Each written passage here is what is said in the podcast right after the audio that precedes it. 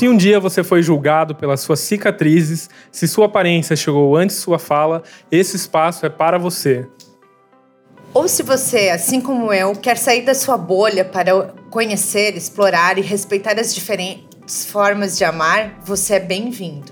Nós somos o Permita que eu fale e hoje estamos recebendo a Mariana Franco, ela que é graduanda em Serviço Social pela UFSC, destaque da bateria, bateria do Carnaval de Joinville, sagitariana, assim como eu, e muito mais. Mariana Franco, que segue emblemática, transitando pelas areias do Campeche, pelas avenidas da Cidade dos Príncipes e pelas praças conservadoras de Jaraguá do Sul. Mariana, seja bem-vinda e já vai nos dizendo quem é você nesse mundo arco-íris. Boa tarde para todas, todos e todos. Me sinto muito honrado com uma abertura dessa, gente. É muito chique um negócio desse. É, benção, Mariana.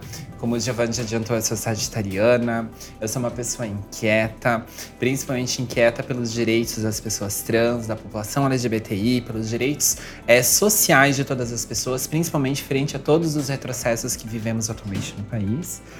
E eu dedico grande parte da minha vida é, em prol é, dos direitos das pessoas, principalmente os direitos que é, são tão difíceis de conquistar né? E principalmente é, de fazer esses direitos serem válidos, né? De valerem esses direitos. Muito bem, Mariana. É, eu acho que essa inquietação é um pouco do sagitariano mesmo, então. é, dando continuidade aqui à pauta, é, a gente sabe que é, é, difícil, né? A sociedade ainda precisa evoluir muito mais, né? É, então a gente queria começar pelo básico. Mariana, o que, que é uma pessoa transexual? Tá. É, Giovanni, tem muitas pessoas que têm é, dificuldade de, com, de compreender a, a, diferença entre uma travesti e uma pessoa trans, né? É, travesti ela é uma pessoa que ela não vai se identificar nem com o feminino e nem com o masculino. Ela é travesti, é um gênero próprio. Mas, é, em tese, né, e, e, historicamente, sempre vão ser é, mulheres vão ter fisionomia de mulheres, ser tratadas no feminino, né? Porque elas vão se apresentar na sociedade enquanto figuras femininas, mas não são mulheres, são travestis. É, e transexuais são pessoas que elas não é, ficam de acordo com o gênero que foi colocado a, a, é, elas ao nascerem, seja homem ou seja mulher. Então, eu, por exemplo, ao nascer, o médico olhou para mim e automaticamente ele de, redesignificou a minha vida todinha ali. Ele falou que eu era um homem, então ali, a partir daquele momento que a minha família construiu todo um enxoval azul, brinquedos, que colégio ia frequentar, que brincadeiras de meninos eu iria ter, né? E chegou uma determinada etapa da minha vida que não, isso aqui não é o quem eu sou, não, não diz quem é a minha identidade. Então a minha identidade sempre foi uma identidade feminina, né? Isso são identidades de pessoas trans, tanto mulheres trans quanto homens trans. É, muitas pessoas confundem uma travesti, uma pessoa trans, é, com as cirurgias de transgenetralização ou de redesignação sexual. Uma coisa não tem nada a ver com a outra. É isso que a gente precisa debater, e debater principalmente no direito, é que, que o, o, o, órgão genital não vai dizer quem que é você é, não vai, te, não vai ditar a tua história, não vai editar, é, ditar a tua persona enquanto é, ser na sociedade, né? Então, é mais é, a questão da autoidentificação, de como eu me identifico. É, Rita Von Hunt costuma contar uma história para é, conseguir ser mais clara aos ouvidos e, me, e mentes menos apuradas, né? Ela pede que imaginemos que um senhorzinho passe pela catraca, daquele jeito dela, né? Catraca de ônibus é, e acaba se espremendo por ali. E a catraca acaba cortando o membro fálico. Uhum. Ela fala assim, né?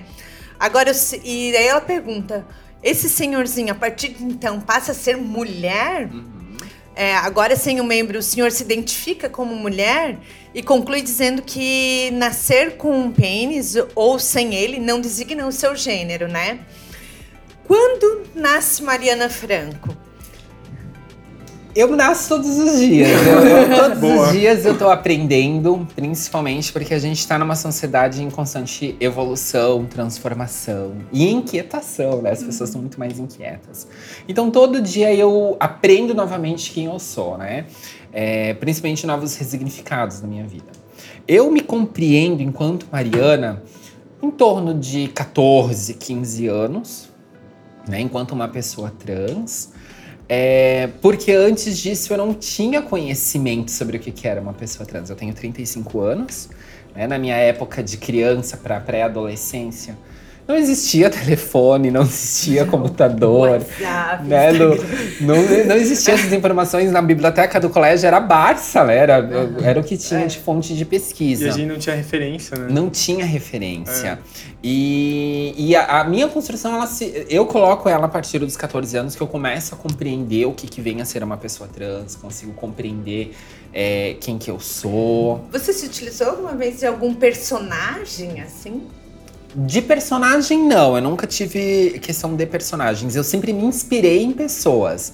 Uhum. Né? Eu acho que, assim, como toda pessoa LGBTI, né? A primeira drag, eu chamo de drag, né? A primeira drag da vida foi a Xuxa, né? Porque eu vi aquela, a Xuxa descendo naquela navezinha dela e eu queria ser ela, eu queria ser uma Paquita, eu queria usar aquelas botas. Mas, assim, de influências, né? Sempre de, eu, eu, sempre digo que eu sempre tive divas de influências, assim, de pessoas que, no, no, que eu me inspirava fisicamente, uhum. ou do que a sociedade diz do que vem a ser o feminino, né? Mas de eu ter um alter ego, alguma coisa nesse sentido, não. Até porque a minha construção, ela foi uma construção é, dificultosa, porque primeiro eu tive que me compreender enquanto homem gay, para daí depois me compreender enquanto mulher trans. Então eu digo que eu tive que ter duas vivências, né? Eu tive que ter umas du duas Dois. vivências ali para eu poder compreender de fato quem que eu era, né? Porque quando a gente é novo, assim, eu digo pela minha experiência, né? É, a gente flerta muito, né? Sim. Na, na infância, adolescência. Sim. Eu até conversei aqui, a gente já teve vários papos sobre isso. De que, né, quando a gente é jovem, novinho, a gente não tem a referência, uhum. então a gente quer, às vezes, tá mais feminino, a gente quer usar um sapato, quer Isso. pôr uma peruca. E até mesmo a concepção, é. né, da tua própria vida sexual, né? Se você em, em, um dia você se relaciona com um homem e no outro dia você se relaciona com mulher, é porque você tem uma vida libertinosa demais, é, né? Exato. E a gente não, né, a gente tem esse pudor da sociedade, então não nos é permitido também conhecer né, outras realidades para as quais são colocadas é, a nós. E eu acho que também uma coisa que me veio agora, assim, que é muito. que eu lembro que era muito ruim para mim, né, enquanto homem gay, e imagino que para você também tenha sido é, difícil. Eu lembro muito da, das situações, assim, de, de escola que a gente tinha que andar, é, ir para uma fila e aí você só podia ir na fila é, masculina, né? Sim, eu, por exemplo. Sim. É, como brincadeiras, né, um né? Brincadeiras, você só Mas eu não podia ficar na fila das minhas amigas uhum. ou com as pessoas que eu mais me identificava porque estava determinado que eu tinha que estar ali. Então eu ficava, poxa, mas não quero estar aqui, não é, né? Imagino que se para mim já foi ruim, né? Imagino que, né, para você ou para outras mulheres trans tenha uhum. sido muito também Sim. difícil, e, né? E, e, esses debates a gente traz ali agora, né? Na atualidade, mas a gente não debate antes. Até mesmo, né? A gente tá falando aqui da, da população LGBTI, mas uhum. até mesmo da questão racial, né? Você coloca, no meu período de escola, no período de escola de vocês... Quantas meninas negras que foram escolhidas para ser a noiva da festa junina? Nenhuma, é, nenhuma, nenhuma, porque a gente não tem um referencial é. de ser a noiva uma mulher uhum. negra, né? E a mesma coisa da vivência da população LGBTI. O meu período de escola foi um período muito dificultoso, é, principalmente por essa diferenciação. Né? Se tinha muito aquilo, vôlei é das meninas, futebol é dos meninos. Se eu queria é. jogar vôlei, automaticamente eu era maricas, né? Que era a uhum. palavra utilizada, uhum. eu era maricas. E eu era. E era a violência que eu sofria era naturalizada. De, tipo, a violência que eu sofria era uma violência é, corretiva. Eu tinha que sofrer aquela violência para eu poder me adequar. Né? E até é, no, no, no próprio período da escola, nos primeiros anos escolares, até os professores, os orientadores do colégio chamavam minha mãe para ir no colégio de que tinha que me levar numa consulta psiquiátrica psicológica. E isso né, era muito violento na época, porque a gente estava ali no período, né, época ali que eu digo para vocês é 96, 97, né, que eram meus, uhum. meus iniciais do colégio. E a gente estava recém ali pós é retirada da homossexualidade é, da OMS como é, um distúrbio mental, né? Então, assim, o medo que Imagina, a gente né? tinha de ir no psicólogo, de ir no psiquiatra, de buscar saúde mental era enorme, porque eu pensava assim, gente, eu vou no psicólogo, ele vai me internar? é. era, era isso que eu tinha de pensamento até hoje, para falar a minha verdade. Pra ir em consultas com psicólogos e psiquiatras, eu tenho receio porque eu tenho trauma daquela época ainda. Porque era, era, mu era muito comum, principalmente aqui em Jaraguá do Sul, de amigos meus, amigas minhas da população LGBTI, que na, na época era GLS, é, de que os pais é, mandavam a cidade, os filhos para outra cidade, que a desculpa que as crianças né, estavam indo estudar em outros uhum. municípios, mas na verdade as crianças era... estavam sendo internadas. Nossa. É, e como isso influencia, né? Porque é, a gente conversa em casa, né, com meu marido, e ele falou que até os 9, 10 anos ele era super extrovertido, né? E ele é uma pessoa bem tímida hoje em dia. E aí, é, é também. Mas ele disse que quando ele começou a se identificar mais e ter mais trejeito, assim, com medo de sofrer essa violência, até por parte dos professores, né, dos outros alunos, porque, né, você era hostilizado de alguma maneira. Você começa a se fechar, se fechar, se fechar, e isso vai pra tua vida, né? né, porque aí você acaba ficando mais tímido porque você tem medo da reação que as pessoas uhum. vão ter, né, sobre você. Mariana, voltando a essa questão, né, esse processo de de transição. Pode me corrigir sempre se eu colocar algo equivocado. É, hoje você é uma mulher. Os corpos têm restrições?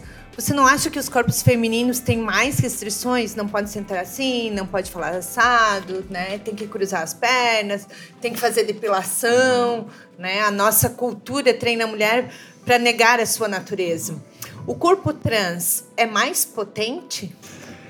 Da transição, eu te digo assim, ó. Quando eu comecei minha transição de gênero, eu peguei todas as roupas que eu tinha. Eu doei todas as roupas que eu tinha. E eu assim, agora eu vou começar a compor meu guarda-roupa do que se diz ser o feminino. Isso chega num dia e define isso, Mariana? Chega Sim. uma hora que tu cansa, que tu não quer mais olhar para as tuas roupas que tu tem, que chega, sabe? Tu quer automaticamente tu quer mudar, assim. E, é e foi um processo muito esquisito e muito engraçado, porque eu tive que me identificar. Tá, qual que vai ser meu estilo agora? Ah, é. que tipo de mulher que eu vou ser? Eu vou ser a mulher que vai usar calça de couro e você metaleira, você roqueira? Ou eu vou ser uma mulher que se veste mais social, né? E, dá um nó na tua cabeça. E eu tive que correr atrás de tudo.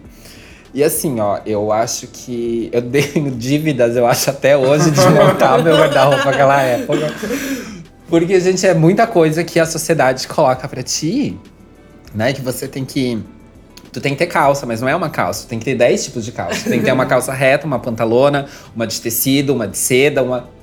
E a sociedade te cobra isso.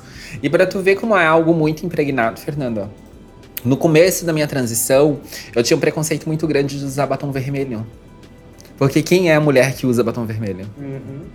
Na sociedade? A mulher de vida é, fácil? Mulher, é. Né? Vamos, vamos falar educadamente, margem, né? É. A mulher de vida fácil. A dama da noite, é. né? Sim. E esse é o pre... e esse isso para tu ver como isso era embutido, que eu tinha dificuldades de usar maquiagem com tons vermelhos, porque é o, pensamento que a gente tem na sociedade. Pra né? não ligar a tua imagem. Né? Pra não ligar a imagem. Isso foi um processo dificultoso para mim. E, e o processo de transição em si, ele é muito mais cobrado. Até eu vejo é, para mulheres trans, porque as mulheres trans é, elas estão sendo avaliadas 24 horas. Porque se você quer se igualar a uma mulher, tu tem que se parecer uma mulher. Mas o que, que é você ser uma mulher na sociedade? E aonde que se tem até aquela questão de pessoas trans, né, que fazem tantas alterações corporais, através de cirurgias que chegam a ficar com certas deformidades do corpo porque é de tanta pressão que recebe da sociedade. É, que as pessoas te cobram que você tem que ter é, bustos fartos, você tem que ter um bumbum grande, você tem que ter aquele corpo é, violão, né? Eu acho que é violão que se fala ainda, né? Porque a partir do momento tem que, que você. Tem que ser rainha da bateria. porque a partir do momento que você não se iguala a esse padrão, é dificultoso. E essa cobrança até mesmo vem das próprias mulheres, que as mulheres te cobram Exatamente. que. Né? E assim, e é uma dificuldade muito grande de, de você se adequar a isso, porque ao mesmo tempo que as pessoas te cobram, né, que você tem essa fisionomia adequada X, ao mesmo tempo você tem uma. Um, uma quase que eu falei um palavrão. Você tem um, uma. você tem uma puta cobrança é, por parte dos homens Só que daí é uma questão, não é de você de você se aparentar como mulher, é a questão é, da violência sexual. É, Uhum. é social, né? Porque assim, o meu processo de transição, o que foi muito grande pra mim foi o, meu, foi o processo de violência sexual que eu tive. Porque a sociedade compreende de que o quê? A mulher trans negou o maior privilégio que se existe no mundo, que é o quê? Você negar o privilégio de você nascer homem. Então agora você vai sofrer todas as coisas que uma mulher sofre. E isso, num processo de transição, se o teu processo de transição ele vai em uma semana, ele vai em uns seis meses, a violência sexual vai ser a partir do momento que você usa uma mini saia e um vestido na rua. Isso é impactante, isso E- dói. E acredito que até nos relacionamentos, né? Porque Sim. é essa coisa de que, ah, então você tem que fazer o que eu quero, agora você é um objeto meu, né? Eu acho, imagino que seja essa linha, né, que o homem É o, Enfim. o sentido de poder, né? de De, poder, que você me exato. pertence agora você e pertence, isso. e já que você queria ser mulher, então você tem que fazer aquilo que eu quero que você faça. E né? você vai aguentar todas as dores de uma mulher É. na sociedade, entendeu? E isso, isso é naturalizado também. Tanto que, por isso, a expectativa de vida de pessoas trans no Brasil é 35 anos, né? Vou mudar um pouco de assunto. A política é a arte de achar um problema em todo lugar. Diagnosticar o problema e aí aplicar a solução errada, já dizia Marx. Uhum. Conectar política e questões plurais pode ser arriscado, né, Mariana? Uhum. Me diz, em que momento Mariana Franco virou politizada? Aonde as lutas sociais se conectam com a pauta LGBTQIA+. E qual é a posição que precisamos perseguir? É, então, assim, o meu corpo é um corpo político. Eu sempre digo isso, né? Corpos das pessoas LGBTI são corpos políticos. Porque a partir do momento que a gente sai de dentro de casa, a gente sofre violência. Seja aquela violência do olhar, de, de reprovando a tua vivência. Seja você indo num restaurante, que eu digo que eu entro num restaurante as pessoas começam a ter síndrome do cotovelo, que elas começam a tudo se cotovelar, porque é um corpo dissidente das normas que está entrando naquele espaço. Mari, deixa eu só te fazer um. te cortar um pouquinho. Essa coisa que você falou dos cotovelos, né? É, eu fico pensando, tem aquele cotovelo que é, é realmente assim, ah, curioso, Uhum. que é maldoso. Mas como é que você percebe também o cotovelo que é eu, uma adolescente ali, ou alguém que tá vendo você e tá pensando assim, poxa vida, é isso que eu quero ser. O Tu vê no de olhar. admiração. Tu vê no olhar. Tu vê certinho no, no olhar da pessoa, assim. Eu, agora não, assim, mas tinha uma época em que eu, particularmente, eu não saía de casa depois das 22 horas. Dava 21 horas aonde eu estivesse. Ah, tomar roda de, de barzinho com os amigos, vão todo mundo lá pra casa. Vamos terminar a bebedeira lá em casa, vamos terminar o fervo lá em casa, porque depois das 22 horas eu não andava mais sozinha nas ruas. Mas tu percebe no olhar, você sabe no olhar da pessoa quando a pessoa ela tá te olhando com admiração. Quando, né, as mulheres sabem, quando, quando a gente tá numa balada, né, que a gente tem um, uma- um homem que está olhando porque tá achando a gente interessante, e quando tá com um olhar de, de assédio sexual é. mesmo pra nós. Isso é nítido no olhar, né? Mas é, dos, dos corpos, assim, dos corpos, é, é, é porque é, é, a minha vivência dentro do, do ambiente político, eu digo político partidário, né, através, se vai é, da reivindicação da própria população de questões básicas, como a questão do nome social, que a gente conseguiu, né, a lei do Você nome chegou social. a assumir como suplente na Assembleia? Eu Não. sou suplente, mas eu não assumi ainda, porque assumir uma pessoa trans em Santa Catarina, não, não, né? A não, gente vai né? lá. E, e foi das lei, da lei da, da questão do nome social, daí foi o reconhecimento das famílias homoafetivas. Né? É, quando eu estava no Ministério da Saúde, a questão é, do próprio processo, do protocolo transexualizador do SUS, do acesso à hormonioterapia, acesso às cirurgias. Então, é a partir da reivindicação das pessoas que chegavam até mim. Hoje, as minhas redes sociais, ela é uma espécie de tudo. Eu denuncio violência, eu posto foto com meu boy, eu posto foto da minha unha da semana, eu posto foto de vaga de emprego, eu, é tudo. Qual é o teu papel na política no estado de Santa Catarina? Quais funções você já exerceu? Em Santa Catarina, eu já fui.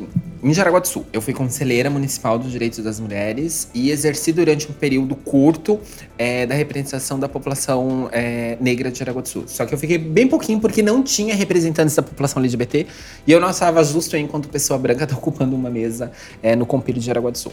Aí eu fui conselheira estadual dos direitos das mulheres, fui conselheira nacional no Ministério. da Saúde. Da saúde. Fui conselheira também no Ministério da Família, da Mulher e dos Direitos Humanos, na questão das políticas prisionais. Isso representando o estado de Santa Catarina, não? Não, representando eu a classe. mesma, eu mesma ali, ó. Eu mesma tendo que levar no lombo Que todo. legal. Aí em 2018 eu fui a primeira candidata trans é, em Santa Catarina. A deputada estadual. deputada estadual. Eu fui a mais votada do sul do país.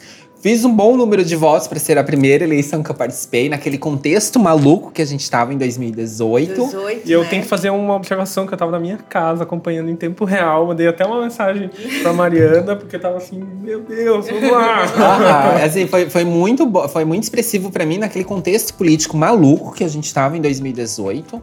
Né? Até eu tinha medo de sair nas ruas para fazer campanha, tanto que eu participei da parada LGBTI de Florianópolis para fazer a campanha e pela primeira vez na vida eu tive que sair com segurança. Foi uma coisa surreal para mim, assim, porque era. A gente tava naquela loucura que tava, né? É, O- Era o início do fim. Era o início do fim. E depois eu saí em 2020 candidata também em Florianópolis, e daí eu fui candidata a vereadora.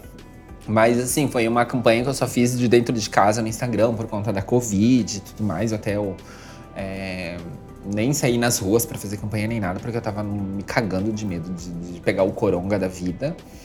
E foi isso. A assim. Mariana é amiga pessoal da Angela Albino. Da né? Angela Albina, minha amiguíssima. Ela contribuiu muito aqui com Jaraguá do Sul, Sim. com muitas emendas É. parlamentares e sempre foi muito solista assim com a gente. É, a, a Ângela ela é minha inspiração enquanto mulher na política catarinense, principalmente em prol das, das políticas das mulheres, né? A Ângela ela fez né, a- a- projetos de leis para Santa Catarina, tanto da questão da doula, é, quanto da questão é, das denúncias das violências às mulheres. A nível nacional, a Ângela tem até uma lei muito, muito legal que é da proibição de mulheres em situação de cárcere privado de terem filhos é, algemados, né? Então, que antes E, e aí a gente já, né, a gente se desvia um pouco da nossa pauta principal, mas assim já é importante fazer esse alerta, né, sobre é, você conhecer o seu representante, né, Sim. Mariana, você ter acesso a ele para justamente avançar em pautas específicas, né, do interesse do eleitor, é, é assim, que, é- o, que o eleito possa contribuir. Né? É, eu sou muito favorável que se tenha uma educação política popular, né? De que as pessoas tenham acesso a, a conhecer. Né? Ano que, esse ano a gente vai ter eleição para presidente, para senador, para governador, para deputado estadual, federal. É, e as pessoas não, não sabem o que que faz. Eu brinco que eu só voto em quem eu tenho o número de celular. e eu sempre, e, e eu sempre falo porque as pessoas elas não sabem qual é o papel de um senador, elas não sabem qual é o papel é, de um deputado federal, a importância que se tem um deputado federal, né? Se nós tivéssemos deputados federais comprometidos com o Brasil, né, e com seus respectivos estados, a gente não estava passando o que a gente estava passando, porque esse impeachment já tinha saído há muito tempo. Então isso que é a importância, né, de, de você ter representantes e de fato conhecer de você saber em quem você votou, você ter liberdade de você ir no gabinete dessa pessoa, bater na porta e aí, meu filho, cadê? Cadê o negócio? Nessa linha, assim, é, dentro desse cenário político, quais são os teus próximos passos? Então, eu recebi o convite esse ano para sair como candidata a deputada estadual novamente. Eu tenho um sonho muito grande de fazer uma coletiva de pessoas trans para Santa Catarina. Eu acho que vai ser muito emblemático. Tô analisando ainda, porque esse ano eu tô em TCC. Então, bem o período loucura, das né? eleições eu vou estar em TCC. Então, eu tô avaliando bem, assim, até por ser uma proposta de se ter uma coletiva que se tira todos os pesos, né, só meu. Então, que, que isso acaba sendo distribuído. Vamos, vou analisar ainda, mas eu recebi o convite. Mas para Jaraguá do Sul já está sendo construído já para vereança de Jaraguá do Sul em 2024. Ai, que legal. Principalmente, né, porque ano passado não se tinha uma pessoa né, progressista na cidade de fato, né, em prol de todas as pessoas. Que tu vê os absurdos, né, que, que até tentaram aprovar uma lei de, de da questão é, de proibindo, né, Ideologia de gênero nas escolas. Ideologia de gênero. aprov- Essa foi aprovada, né? É, foi aprovada, né? Ideologia de gênero. Mas esse ano começou a questão de, de você não ter linguagem inclusiva, de não ser permitido linguagem inclusiva. Né? A, linguagem, a linguagem inclusiva é um direito. É- Se você está reivindicando você ser chamada desse jeito, é um direito que você tem que ter. Isso é constitucional. E as pessoas tentam, né? Eu enfim. sempre conto que em determinado momento das gravações de podcast, que a gente tava gravando em outro estúdio e tudo mais, aí eu perguntei pro operador ali, eu falei, tá entendendo? Daí ele olhou pra mim e falou, na verdade eu acho que isso aí a gente nem devia estar discutindo, né? Nem É. devia estar sendo... hum, Tá tão naturalizado que nem... Que é o caso, né? Justamente, né? Da ideologia de gênero, né? É, e as pessoas- você crianças, pergunta? nossos jovens, não, não, não é exatamente a preocupação deles, né? E a gente tá- exatamente. Não, e é- você pergunta pras pessoas, né? Porque isso ainda vem. Esse, esse, isso- esse papo vem forte esse ano ainda, né? E as pessoas nem sabem o que, que é. É, eu lembro que eu lembro que quando meu sobrinho era menor, foi até uma conversa em casa, assim, com a, na família da minha mãe, né?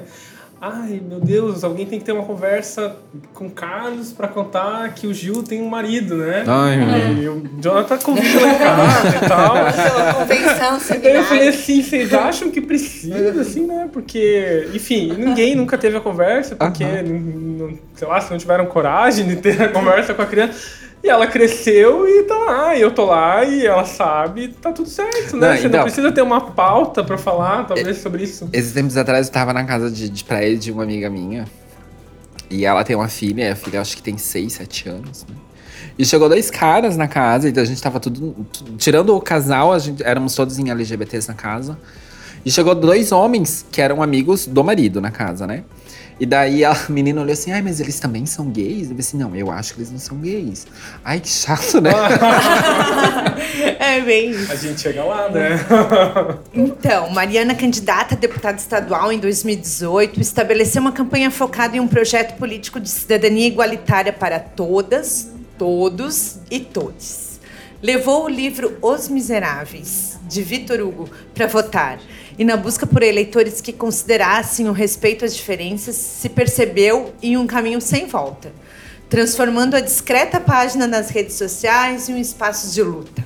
E nessa tocada, Mariana Franco fala também sobre a volta do Brasil ao mapa da fome, sobre a violência contra a mulher, sobre saúde mental, sobre a prevenção do suicídio LGBTQIA+, e outras pautas de relevância.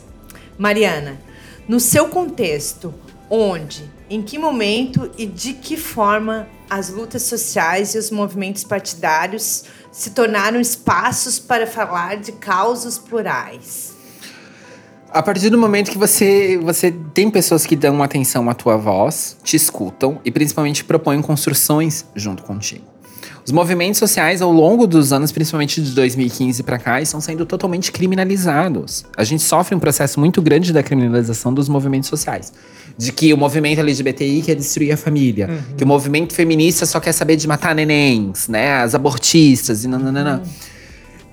E a pandemia, uma das coisas que a pandemia nos trouxe foi a compreensão da sociedade de que os movimentos sociais atuam em prol das pessoas. Porque os movimentos sociais que fizeram atuação aonde o Estado se fez Deveria ausente. colocar. É o MST Que distribuindo foi comida, né? os movimentos sociais, que, que, que né, principalmente lá- nós lá em Florianópolis, subíamos morro distribuindo cesta básica, de gente pedindo, ah, eu preciso de 50 reais pra comprar um gás, eu preciso de 100 reais pra completar o meu... Teve o movimento das favelas, Teve o né? movimento das que famílias. é- E isso que agora que a sociedade compreendeu de fato com a atuação dos movimentos sociais. Que é um movimento de luta que te escuta, te traz para participar, que faz a educação política popular necessária no país, que as reivindicações das comunidades são levadas em propostas de leis através da atuação dos deputados, dos vereadores, enfim, de quem te, tá te representando, seja a nível municipal, estadual ou federal, e aí você consegue de fato aquilo que você necessita, né? É aquela frase, né? Ninguém solta a mão de ninguém, é um movimento social que não tá soltando a mão das pessoas, né? Só passa álcool em gel, daí eu não só posso. passa álcool em gel pra ficar bem, bem seguro. E Mariana, dentro desses movimentos, você precisa se impor para falar sobre os temas LGBT? Ou esse é um espaço que flui livremente? Como que funciona assim? Em todos os espaços que eu consigo e eu falo, aonde a minha voz não ouvida começa a berrar. Eu berro. Vai e vai, pra praça, vai, né? ser, vai ser ouvido. Aí eu reivindico, né? De, por exemplo, muitas pessoas, ah, vamos fazer um. Vamos, agora, no dia da visibilidade trans, né? Vamos fazer um evento pra população trans. Aonde? Vamos fazer no CESA de Jaraguá do Sul. Eu, querida. O pessoal chega lá na frente, olha aquele prédio e não entra. Ah, tem isso. claro. Vamos fazer um evento da, pra população trans? Vamos, que horas? 5 horas da tarde. 7 horas da noite. Assim, querida, é, sabe que 90% da população trans é trabalhadora sexual, né? Tu sabe que 7 horas elas estão na rua pra ganhar o dinheiro dela. Tu quer fazer um evento nesse horário mesmo, bicha? Não quer que Aí eu brigo, entendeu? Aí é onde que você faz a concepção. Que por mais que os movimentos sociais se tenham uma compreensão, tem, as, tem os seus limitadores, tem as suas dificuldades. Assim como a gente tem as dificuldades também de reunir um grupo de mulheres para debater sobre as necessidades das mulheres, que a gente tem que ter, tem que entender os contrapontos. Da mulher que é mãe solo, da mulher que ela, preci- ela tem que estar em casa, ela tem dupla, tripla jornada de trabalho, ela tem compromisso com os filhos, ela tem que buscar o filho no colégio, né? São todos os indicadores e a gente tem que se achar num meio termo para conseguir equalizar isso tudo. É difícil, mas a gente a gente chega lá, né? Eu, às vezes, é meia-noite e tô respondendo mensagem do povo, né? Então, As nossas. com umas, cachaça, com umas cachaça na cabeça, mas não dá nada, a gente responde. Mariana, então dentro dessa linha que tu tá falando aí dos movimentos sociais e tal, é, a gente sabe que já te- tiveram vários é, avanços, né? Uhum. É, mas o que, que você acha que ainda não foi concretizado e que tá gritando, assim, que a gente precisa estar com o olho bem aberto? Precisa se ter uma interseccionalidade muito grande dos próprios movimentos. Do movimento LGBTI compreender as dificuldades e lutar junto com o movimento feminista, que o movimento feminista tem que pegar junto a luta das mulheres indígenas, que tem que pegar a luta da população negra e se compreender que todos nós estamos. Pode falar palavrão mesmo, né? Pode. Que todos nós estamos fodidos, entendeu? É isso que falta para os movimentos se compreenderem. Claro que cada qual movimento tem a sua especificidade, tem a sua necessidade de luta. Mas por que que eu, enquanto uma mulher trans, não posso ir agregar junto ao movimento da população negra? Eu sendo branca. Eu não posso fazer o apagamento das vozes deles e delas, das necessidades lugar deles. Ocupar o local de fala. E a posição do- da, daquela dor, né? Daquelas dificuldades. Mas enquanto Mariana, eu posso agregar a luta, eu posso ir com uma faixa na rua e com, começar a berrar porque um, um homem negro é, imigrante foi assassinado a pauladas no Rio de Janeiro. Eu posso fazer isso. Agora, o pior vai ser observar aquilo e não fazer nada, né? É, o meu sim não inviabiliza o outro. né? Exatamente. É, os dois podem. E essa que é uma das dificuldades. Os próprios movimentos se comunicarem e se fortalecerem entre si, né? Inspirada em 24 mil seguidores, Mariana abriu suas redes sociais para o mundo. Anunciou-se em frases traduzidas Amém, Senhor. como vida, riso, amor. Apenas quero me divertir. Liberte-se de tudo o que cala a tua voz. Frases que seguem legendando fotos protagonizadas por uma vaidade invejável, cheia de curvas, sorrisos e um cabelão lindo. Hoje, o tempo voa, amor. Escorre pelas mãos, mesmo sem se sentir. Não há tempo que volte, amor. Vamos viver tudo o que há para viver. Vamos nos permitir. Precisamos dizer mais uma vez, Mariana, que é uma emoção imensa ter você aqui na nossa primeira gravação ao vivo, inaugurando os microfones do podcast Permita que eu fale. Que foram lutados. que a gente conseguiu assim Momento na de garra. Agradecimento especial à Sim. nossa OAB, 23 sessão. Vamos deixar bem Né? claro. Mandar um né? abraço pro, Pro ex-presidente. Gustavo, ex-presidente, pra Débora também, que está nos ajudando aí. tudo. Isso aí. Sintam-se abraçados. E se, o, e se hoje o tempo voa, amor, vamos nos permitir a quê? Conta pra gente, durante o seu caminho de transformação e antes disso, o que mais desejava se permitir? A gente tem que se permitir ser, viver e estar. Né? A gente não tem que ficar vivendo mais com restrições, aquelas amarras que a gente tinha no passado, principalmente da sociedade machista patriarcal, que nos rotulava e nos classificava e nos colocava dentro do armário, que nos colocava de dentro é, das empresas, trabalhando das 8 da manhã às 10 da noite, pra gente ter o ideal jaraguaense. Eu tô falando uma realidade jaraguá, né? Pra gente ter um ideal jaraguaense. Né? E é isso que a gente precisa lutar. Eu sempre digo assim, se a pessoa nasceu em Jaraguá do Sul, eu nasci em Jaraguá do Sul, então eu já tenho aquela, aquela, a- a- a- né? Eu já tive aquela pré-concepção de vida que você tem que ter. Você tem que terminar a tua faculdade, tu vai estudar, né, o moda, direito, administração, aí tu- você vai trabalhar numa empresa de motores da cidade. E você vai comprar uma casa na Barra Velha e passar o final de semana no Parque Mal. É Exatamente. um manual de vida. É o manual de vida. Quem quer viver assim, parabéns, boa sorte, boa trajetória da vida. E é mais, né, a gente tem que pensar numa perspectiva para além disso, né? E é isso que eu espero que as pessoas, principalmente essa juventude nova que tá vindo aí, que pense, né? Pense diferente, que pense para frente, que pense as, pense as oportunidades que a vida tem para dar. Né? E principalmente dar esse é o viver, o ser e o estar, né? Se eu não estou vivendo como eu quero, como eu posso viver como eu quero? Se eu, não, se eu não estou sendo quem eu quero, como eu posso viver como eu quero? Quem eu não estou amando como eu quero, posso me permitir amar quem eu quero. E se sentir valorizado, né, pelas suas escolhas. Com certeza. Assim, né? Se eu troco uma casa por uma graduação, se eu troco Com uma certeza. graduação por uma viagem, eu tenho que me sentir valorizado enquanto pessoa enquanto minha pessoa, escolha. Né? Exatamente, porque é, é, é, é, isso. Até, né, mudando, só fazendo um parênteses, assim, até esses dias em Jaraguá do Sul, eu tava. Eu fui conhecer aquele Parque Via Verde, né? E as pessoas. E tinha um, um, senhor passando, assim, o senhor reclamando, né? Mas pra que tanto parque nessa cidade? Não precisa de parque nessa cidade, né? E eu.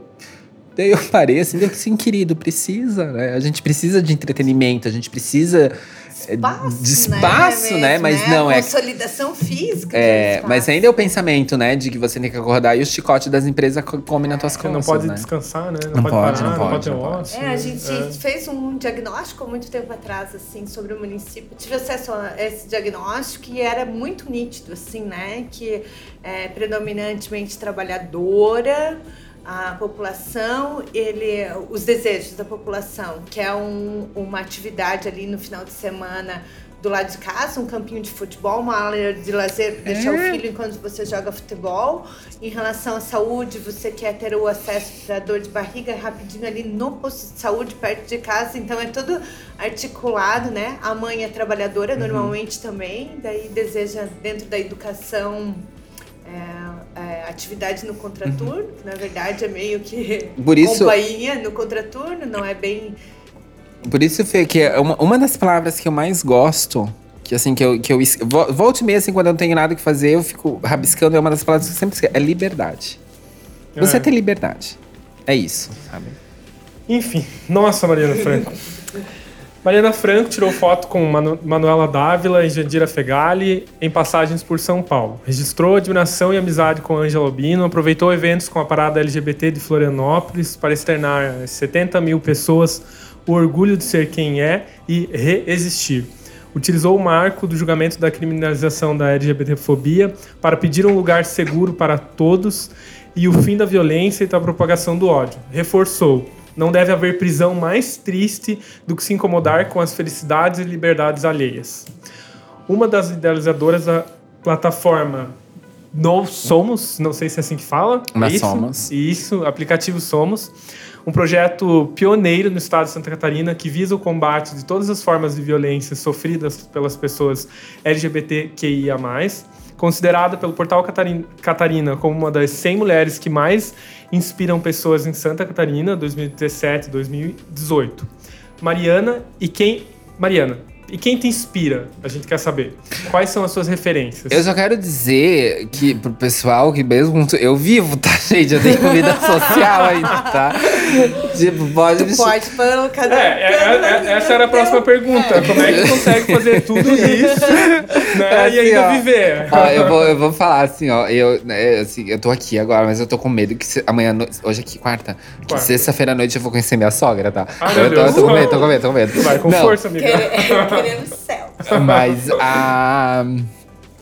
Quem me inspira são as pessoas. Né? Eu não tenho um, eu não tenho um molde de inspiração, assim. Eu acho que cada atitude, cada trabalho que você vai fazendo, é, você vai conhecendo novas pessoas. Eu em Brasília conheci, conheci deputadas, conheci presidentes, conheci donas de megas em lojas bilionárias brasileiras. Eu conheci a presidente nacional do, do Movimento das Pessoas em Situação de Rua.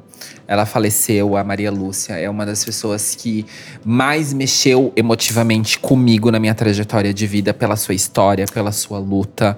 Tem, um, tem tens é, uma proximidade também com as mães, né? As mães da diversidade que fazem um trabalho lindo de acolhimento às pessoas que têm filhos, filhas, filhas LGBTIs e não estão sabendo lidar com aquela situação. As mães, elas param tudo que elas estão fazendo, elas ligam, elas conversam. São pessoas que inspiram. A minha mãe é uma pessoa que inspira mim. É...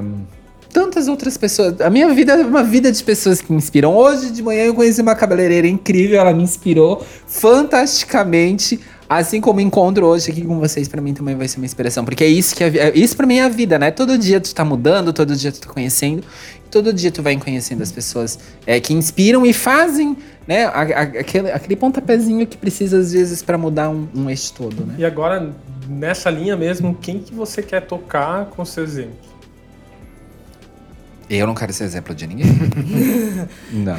Mas sabe que é, né? Não quero ser exemplo de ninguém. Não, tem assim, escapatória. Porque às vezes não é poder. não, então, assim, eu tenho, eu tenho uma, uma rede muito grande, assim, até muitas pessoas é, vêm pra mim no dia da visibilidade trans, assim. É, é, no dia da visibilidade trans, até eu nem abro o meu, o meu Instagram, porque ele trava. Ele chega a travar meu Instagram de tanta marcação, de tanta coisa, e tanta coisa que tem, e pessoas mandando mensagem e e já faz dois anos, uns três anos mais ou menos, já, de que eu tenho uma listinha de pessoas trans. Que eu sempre indico, ah, vamos fazer. Não, não, eu não posso, mas venha. Né, que é uma pessoa trans agora que abriu uma livraria é, em Guaramirim, né? Então vamos fortalecer essa pessoa trans ali em Guaramirim. Que é uma pessoa trans que tá, tá começando a fazer a transição de gênero agora, que é uma pessoa que tem que ser ouvida. E principalmente as pessoas trans idosas, né? Que são pessoas que têm que ser ouvidas, que têm histórias de vida fantásticas. E a gente não tem isso no nosso resgate histórico. Não faz parte do material histórico de Santa Catarina e cultural. Né? A gente não sabe quem que são essas pessoas. Até eu fui fazer uma pesquisa um tempo atrás e eu, eu descobri em Jaraguá do Sul quem foi a primeira travesti de Jaraguá do Sul, que já desde os anos 70, finalzinho dos anos 70, que vem atuando em Jaraguá do Sul.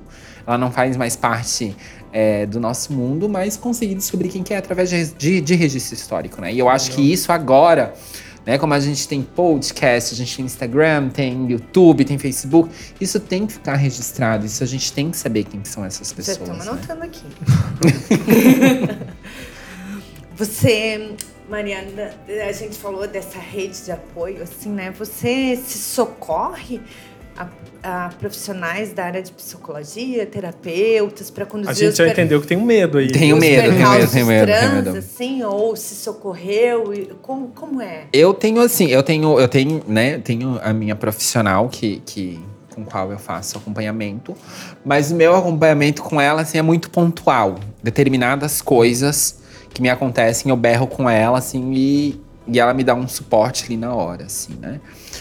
Porque na vivência de uma pessoa trans, e isso até eu compreendi até mesmo falando com ela, conversando com ela, a gente passa tantas violências e microviolências que às vezes quando tu sofre violência, tu nem se dá conta que tu tá sofrendo uma violência. Porque isso é tão é tão constante, é tão intenso que às vezes tu, tu leva um tapa na tua cara que tu pensa assim, não, mas eu não levei um tapa, sabe aquela coisa E de às vezes você não leva o tapa necessariamente, né? Às vezes você tá num espaço que, se, por exemplo, ah, é, chegasse você e uma outra pessoa, ou por exemplo, eu que sou gay e um homem hétero, eu teria. Eu tenho menos espaço Sim. que um homem hétero Sim. teria. Então ninguém vem te dar um né? tapa, Não. mas na verdade você sente que Você você, não sente tá que- indo aham, pra frente porque simplesmente porque você é gay. Isso. E, é- e essas violências, assim, elas são tão constantes que muitas vezes tu sofre e tu não sabe que tu tá sofrendo. E eu acabo procurando ela muito mais, daí as questões de violências sexuais. Principalmente violências sexuais de redes sociais. Que acaba sendo algo muito intenso e algo muito pesado. E, e violências, violências é de caráter de vida, né? Que isso eu recebo muito, muito constantemente. Assim, as pessoas mandam mens- mensagem ameaçando a minha vida, mensagem, né? Até tempos atrás circulou em Jaraguá do Sul videozinho de homenzinho com arma, se achando que era homem porque tinha uma arma na mão. Tu- você faz o registro daí? Faz todos os registros, todos os registros. É, eu acompanhei uma, uma, uma situação que você até é, postou na rede social, que você não ia mais marcar a tua localização, porque É. recebeu ameaça. É, eu, eu isso, isso até foi um, um um homem de Itapema. Eu tava em Florianópolis, um homem de Itapema.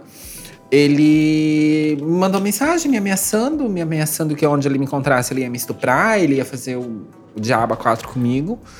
E, e eu, assim, e eu, durante muito tempo, isso que o Giovanni tá falando, durante muito tempo, eu tava em Jaraguá do Sul e eu colocava que eu tava em São Paulo. Eu tava em São Paulo, eu colocava que eu tava em Brasília. Eu sempre alterava a minha localização Porque eu fiquei, fiquei louca, fiquei paranoica, assim, da- das pessoas saberem. Percepção Das pessoas saberem onde eu tô, onde eu não tô. E até isso, isso refletiu, por exemplo, pra mim. é, pa- parece que a viagem da cabeça fala, ai, né, estrelinha, não, não é isso. Eu não conseguia sentar de costas pra rua. Né? Eu tava num barzinho na beira da praia não conseguia. Porque eu fiquei com medo, eu fiquei traumatizada. Imagina? Ter que- E como, que- como é que você tá se sentindo agora, Mari? No início da, da gravação você falou que é, é a perspectiva de vida, né? Uhum. Uma mulher trans é, trans é 35 anos, Uhum. né? E você disse que tá com 35 anos, Uhum. né? Tem um sentimento. Eu tô, na, eu tô na expectativa. Tem um sentimento aí agora que você tá. Eu, assim, pra te falar bem a verdade, as pessoas- eu sempre falo isso, assim, eu, eu não em Jaraguá do Sul, porque em Jaraguá do Sul eu quase não saio aqui, é muito difícil sair em Jaraguá do Sul. Mas quando eu tô em outras cidades, sejam municípios de interior ou, ou cidades grandes, assim, eu sempre saio de casa com a- nunca sabendo se eu vou voltar. Então, assim, eu sempre vivo todos os dias como se fosse meu último dia, porque é a realidade, né? É isso que é colocado pra nós, é isso que a gente tem que é, ter consciente na vida. Claro que eu saio de casa com todas as seguranças, com tudo que é necessário, mas a gente nunca sabe, né? Nunca sabe quando você vai dobrar a esquina e tu acaba encontrando um doido, uma pessoa preconceituosa, né? É a realidade. É assim, não adianta eu me, me, me configurar. A gente vê no teu olhar essa. É, não adianta assim eu querer me Eu- iludir, porque essa é a realidade que está exposta para mim. Enquanto É, a- os próprios representantes, enquanto as secretarias municipais, estaduais e federais de segurança pública não colocarem né, isso como uma questão de política pública, eu vou estar propensa a isso. né? na, na nossa. Desculpa, Giovanni. Na nossa. Ali na nossa pesquisa de pauta, na nossa formação, quando eu mandei para ti, tu me chamou a atenção para fazer a alteração que a gente iniciava. é, é, você como é, mulher trans, né? Mariana Franco, mulher trans. Tra- é, é, Transsexual mulher Mariana Franca. Isso, é. Nessa ordem. E nos chamou a atenção. Eu te respondi, né? Agradecendo e dizendo que a gente sempre aprende. A gente considera...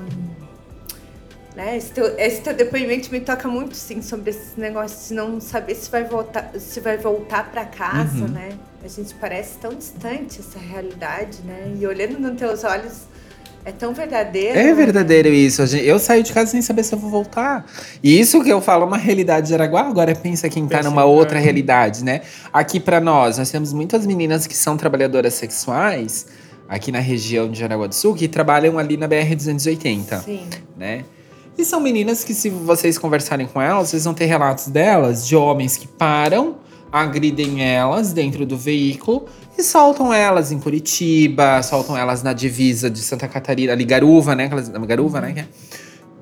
É isso acontece, isso que ainda soltam vivas, né? Fora os outros, porque é, até as violências e as mortes de pessoas trans, se vocês forem ver os dados que são repassados pela ANTRA, né? A ANTRA até dia 29 lançou a cartilha dos dados das violências esse ano, referente ao ano passado, desculpa, é, são mortes extremamente violentas. São mortes. Você não, você não vê um- um- um- uma notícia de uma pessoa trans que foi assassinada com dois tiros. É 30 tiros. É 40 tiros, é 50 facadas. É, é, é, É é, brutal, é- né? é brutal, porque você está negando o privilégio de você ter nascido homem. A sociedade não consegue conceber isso. É a mesma coisa se você for pegar as violências às mulheres lésbicas ou aos homens trans. São casos de violências sexuais, de estupros, que a gente fala que são estupros corretivos. Porque se tem o pensamento de que vamos estuprar uma mulher lésbica para fazer a correção sexual dela. E não é estupro de. Eu não tô falando estupro de um homem estuprar. São oito homens estuprando, são dez homens estuprando. Essa é a realidade que a gente vive no Brasil da população LGBTI. E esses dados pioram ainda quando a gente faz os recortes raciais, de etnia, é, de idade. Né? Soma, né? Mari, é, a gente agradece muito, né, por esse teu relato, mas eu, desde que comecei o podcast, é, a gente sempre está pensando na pauta, enfim, e eu queria te perguntar é, o lado bom, né? Porque às vezes a gente fica só falando na dor, na Uhum. dor, na dor, e às vezes esquece da palavra para falar do que, que é belo, né? Uhum. O que, que é belo para você, assim, no sentido na tua vida, é, quando você se, se entendeu como você é, nesse percurso todo, o que, que mais foi bonito pra você? O que, que mais te tocou, assim? Eu poder ser eu mesmo. É isso. Que maravilhoso, né? Aqui nesse espaço, além de refletirmos sobre questões relacionadas à comunidade LGBTQIA+, queremos trazer uma tempestade de esperança, dando voz para o respeito e combustível para a mudança rumo a uma sociedade mais justa e inclusiva. Mariana Franco, sua melhor mensagem. Queremos ouvir. Ai, Jesus, minha melhor mensagem. Chora de lágrimas, chora É que ela já falou, né? Ai, minha melhor mensagem. Eu acho que eu volto àquilo que eu falei antes, principalmente das pessoas é, se permitirem, se conhecer, se amar, conhecer aquilo que está ao seu redor e principalmente as oportunidades que estão ao seu redor. E não viver mais as amarras da sociedade, porque a gente vive em uma sociedade de constante transformação. E por favor, se permitem, principalmente se permitem ser quem vocês são. Liberdade. Liberdade. Obrigada. É isso aí, gente. É, O podcast está acabando. Antes da gente finalizar aqui, eu quero agradecer a OAB é, de Jaraguá do Sul e também ao nosso apoio técnico, Aline Becker e Alissa Floriani, que estão aqui conosco. É, contribuíram com a nossa pauta e com a nossa gravação. E a gente espera vocês no próximo episódio.